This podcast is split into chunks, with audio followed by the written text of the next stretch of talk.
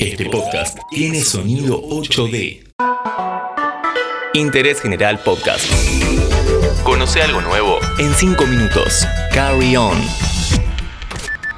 Hey, ¿cómo estás? Mi nombre es Dami Fernández y hoy vamos a Francia para recorrer dos ciudades en dos días. Lyon más París en un fin de semana.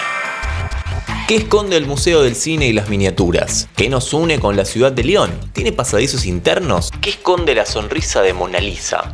Bueno, eso no lo podemos contestar, pero el resto y mucho más, ahora, en 5 minutos. Este tal vez sea un viaje más cultural, digamos. Hasta ahí. Bonjour, pedazo de soquetes. Francia es un país repleto de museos, iglesias, monumentos y lugares históricos, así que empezamos nuestro recorrido. Día 1, Lyon. A unos 460 kilómetros de París, arrancamos en la Plaza Belcourt, sitio emblemático de la ciudad. Acá encontramos la famosa estatua en honor a Antoine de Saint-Exupéry, conocido por ser el escritor del Principito, nacido justamente en Lyon. Esta es una de las plazas más lindas de Europa y lo bueno es que tienen un centro de atención al turista que sí, hablan en castellano. Cruzamos el río Saona por un puente muy bonito para dirigirnos hacia el barrio viejo de Lyon. De más está decir que para hacer este viaje no hace falta alquilar un auto, podés tranquilamente recorrer todo en transporte público o alquilar una bici, tal vez.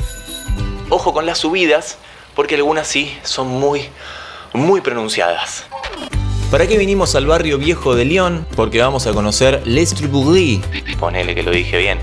Los famosos pasajes que en su momento se utilizaban para transportar seda. Lyon era conocido por ser una de las ciudades productoras de seda, pero no te imagines el típico pasaje con veredas angostas y calles empedradas. Este lugar es como meterse literalmente dentro de una conexión de departamentos. Imagínate pasillos como los que puedes encontrar en un PH, por ejemplo, pero que se conectan unos con otros con puertas y ventanas que aparecen de todas partes. Atención porque no se puede entrar en todos los lugares, en algunos está prohibido. Cada uno de esos pasajes en forma de laberinto te saca a diferentes calles. Dicen que para ser un verdadero leonés tenés que saber cómo se conectan estas calles.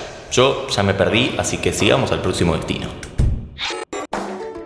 Cerramos el día 1 en el que realmente hemos hecho muchas cosas con la visita al Museo del Cine y las Miniaturas. Como dijimos, hay muchos museos para recorrer, pero este es algo que me resultó bastante diferente, porque tenemos figuras de personajes de X-Men 4 Fantásticos, un Chucky que da miedo, un Hellboy no tan grandote, tal vez lo imaginaba más grandote, un alien tamaño real animatrónico, este sí que es imponente, artículos de sagas como Volver al Futuro, El Señor de los Anillos, Indiana Jones, Harry Potter y muchas otras más. Realmente es un lugar para tomarse una tarde y recorrerlo bien. Además, el sector de miniaturas, donde hay escenarios conocidos, pero en versión miniatura con un nivel de detalle increíble. Cinéfilo, cinéfila, este es tu lugar.